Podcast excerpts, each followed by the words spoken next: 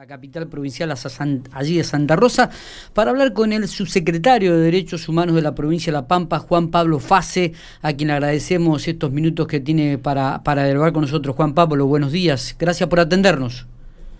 Buenos días, el agradecido soy yo de tener el contacto de ustedes, así que a su disposición hoy y cuando gusten. Muy bien, em, Juan Pablo, la, nota, o, en realidad estábamos llamando, em, se han incorporado o se van a incorporar 15 nuevos nombres al registro oficial de víctimas pampeanas de terrorismo de Estado entre ellas cinco personas nacidas aquí en General Pico. Eh, ¿Cómo surge esto? Este, ¿Cuándo lo estarían anunciando oficialmente en realidad?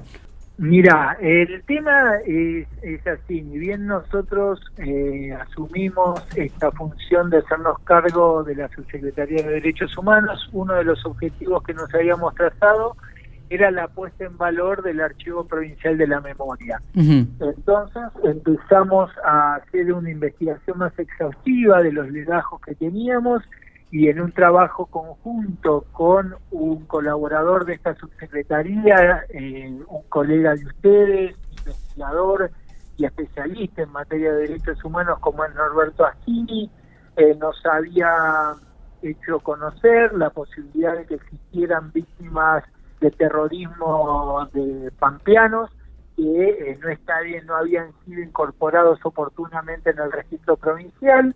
Fuimos trabajando sobre esa, esa información que nos había sido proporcionada. Eh, trabajamos de manera mancomunada y conjunta con los funcionarios de la Secretaría de Derechos Humanos de Nación, particularmente con quienes se desenvuelven en el área del Archivo Nacional de la Memoria. Y bueno, eh, cotejando en los listados del RUTE, que es el registro único de víctimas de terrorismo de Estado, eh, y los nuestros llegamos al conocimiento y a la confirmación de que al menos existían 15 víctimas eh, de terrorismo pampeanas que no, no figuraban dentro de nuestro registro. Y, y, es por eso que, eh, confirmada esta información, le estamos dando a conocer para, eh, para de alguna manera contribuir a la reconstrucción de la memoria histórica eh, de nuestras víctimas y de la historia provincial. Y, bueno, seguramente es una lista y un registro que no queda cerrado y que eh, siempre nosotros estamos expectantes de ver la posibilidad de incorporar en el caso de que existan eh, nuevos nombres a ese listado para ser realmente eh, justos con la memoria de cada una de las víctimas eh, provinciales del terrorismo. Está bien. Juan Carlos, usted este, explica en, eh, que son personas nacidas en la provincia de La Pampa, ¿no? Y que, que se han radicado en, en el curso de sus, de sus vidas en otros lugares del país. Sí, estas son, eh, es en este en este caso y en estos 15 nombres que hemos aportado al registro se trata de eh, 15 personas nacidas en territorio provincial, pero eh, nuestro registro también eh, identifica y reconoce como víctimas pampeanas a quienes eh, por X motivos eh, no nacieron aquí, pero tuvieron algún tipo de de vinculación o de eh, vida asociada a nuestra provincia. De hecho, sin ir más lejos, el próximo 24 de marzo, en oportunidad del acto oficial eh, que se va a llevar a cabo en la localidad de Conelo, vamos a homenajear a un padre y un hijo eh, en el que el padre sí es nativo de la localidad de Conelo, pero el hijo no es nacido en nuestra provincia, pero sin embargo ha tenido toda una vida eh, vinculada y asociada particularmente a la ciudad de General Pico, me estoy refiriendo a Eduardo Pérez, y, y entendemos nosotros desde un criterio propio que corresponde incluirlo dentro de este listado porque indudablemente es una persona que ha tenido una vida eh, asociada y vinculada a los quehaceres provinciales. Claro, claro. Claro, eh, indudablemente que esto es un hecho muy significativo para la provincia de La Pampa. Este, me imagino que usted, como subsecretario de Derechos Humanos, es un logro importante este, y, el reconocimiento principalmente de estas 15 nuevos nombres este, pampeanos que se suman a, a víctimas de terrorismo de Estado.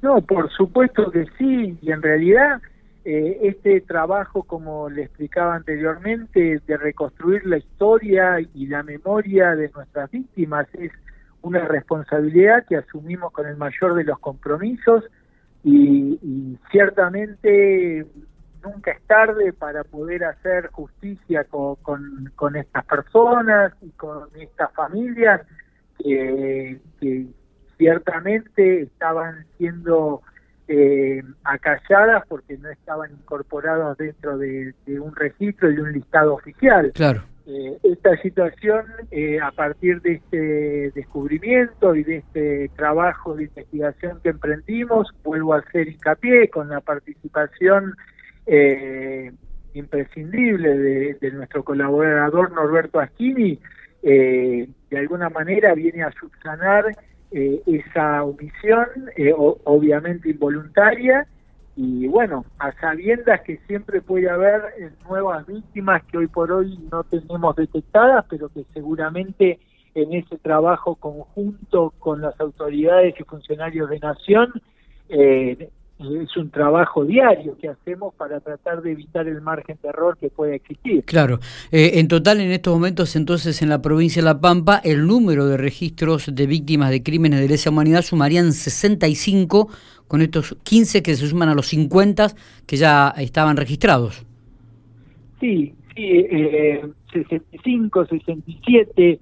Eh, el número eh, lo tendríamos que definir con exactitud pero sí, hoy por hoy te diría que teníamos un listado superior a los 50, a las 50 víctimas y con estas 15 eh, se incrementaría a ese número prácticamente que vos estás manifestando. Está bien, está bien. Y me imagino que va a continuar la investigación en este aspecto, ¿no? Por supuesto, y aparte porque queremos conocer mucho más y en detalle las vidas personales de cada una de estas víctimas que estamos incorporando al listado. Así que, que obviamente que ese trabajo eh, es un trabajo arduo y que como te dije, en esta eh, intención nuestra de poner en valor el archivo provincial de la memoria, eh, cada día estamos trabajando junto con las autoridades de nación, que como te digo, no es una sola pretensión nuestra, sino que también los funcionarios nacionales comparten la iniciativa y ellos también se ven enriquecidos con nuestros aportes. Eh, muchos nos han provisto ellos, pero también nosotros le hemos aportado eh, conocimiento y antecedentes que teníamos de nuestras eh, víctimas que teníamos asentado en nuestros legajos, así de que nos retroalimentamos eh, unos a otros con eh, la información y el conocimiento que tenemos de cada una de las víctimas del terrorismo de Estado. ¿Va a haber alguna un acto especial este próximo 24 de marzo en el Día de la Memoria, la Verdad y la Justicia aquí en la provincia de La Pampa? ¿Estos nombres de los nuevos 15 se colocarán en algún lugar? Mira, eh, seguramente que durante todo el transcurso del mes vamos a eh, gestionar desde la subsecretaría y desde el ministerio muchas actividades referidas al acto del 24 de marzo y a la memoria, la verdad y la justicia, que como vos bien sabés son valores eh, que, que, que, los enarbolamos y que cada día los tratamos de defender a capa y a espada eh, y, nosotros tenemos programado un acto oficial que, como yo te anticipaba, se va a llevar adelante en la localidad de Conelo con la intención de homenajear a la familia Pérez. Vos eh, no sé si, lo tenés muy presente, pero es una, una familia que ciertamente estuvo atravesada por eh, la, el, la desgracia, para decirlo de algún modo, no solo eh, el padre Ramerio y Eduardo fueron víctimas del terrorismo de Estado, sino también eh, hay otro hermano más componente de la familia que ha sido víctima o, ha, o ha muerto de una manera muy sugestiva, que es el caso de Pocho. Eh, Jorge Luis era, era su nombre, con lo cual eh, estamos ante una familia que tuvo dos eh, pérdidas eh, que están identificadas y reconocidas como propias del accionar del terrorismo de Estado, otra que llamativamente se produjo y no pudo ser todavía determinada si efectivamente debe, debe atribuirse al accionar eh, de, los grupos eh, represivos de aquel gobierno de facto. Y recientemente y muy a nuestro pesar eh, perdimos también a Felisa, conocida por todos como Lila Sotelo, que era la madre de todos ellos y a quien también vamos a homenajear el 24 porque como, como madre de la línea fundadora eh, de la Fundación de Madres también merece nuestro mayor respeto y reconocimiento. Así que el 24 de marzo vamos a hacer el acto oficial, obviamente con todos los recaudos y prudencias que la pandemia nos sigue eh, procurando. Pero bueno, eh, desgraciadamente este acto lo teníamos programado para el año pasado, nos sorprendió la pandemia, no lo pudimos concretar. Sí. Y bueno, vamos a intentar poderlo efectivizar este año y mirar lo que son las cosas a través de este trabajo del cual estuvimos hablando minutos atrás. Sí. Permitió también conocer de la existencia de otra víctima de terrorismo de Estado nacido en Conelo. Eh, se trata de Mario Aníbal Castro.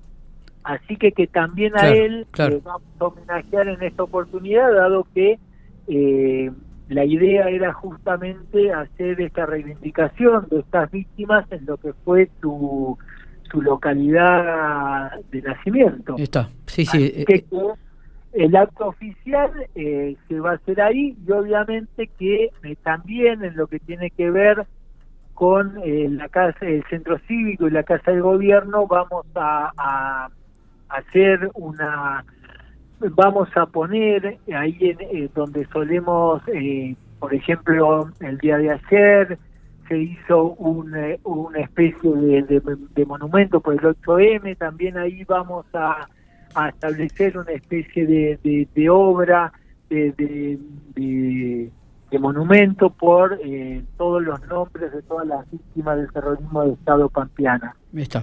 Y seguramente estos 15 nombres van a estar reproducidos aquí. Juan Pablo, te agradecemos estos minutos, eh. ha sido muy amable por atendernos. Por favor, a tu disposición eh, y un saludo a toda la audiencia. Serán dados, muy bien.